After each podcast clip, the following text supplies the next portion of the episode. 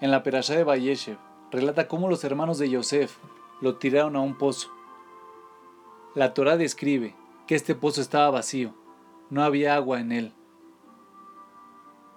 Esto plantea una pregunta. Si el Pasuk dice que el pozo estaba vacío, ¿por qué hace falta mencionar que no había agua en él? La respuesta es que no existe la noción de un pozo completamente vacío. Las leyes de la física nos indican que siempre habrá algo presente aún en el vacío.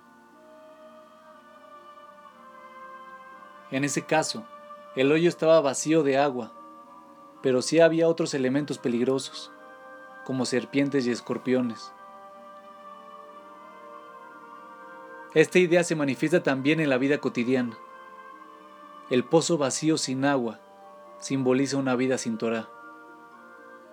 No existe algo como ser neutral. Algo inevitablemente se convertirá en tu Dios o tu guía. La pregunta es ¿qué será? ¿Llenaremos eventualmente ese espacio con elementos positivos? ¿O permitiremos que algún otro elemento determine nuestros objetivos y hábitos? Si la naturaleza aborrece el vacío, entonces llenemos el espacio que nos rodea con el hermoso manantial que es la Torah.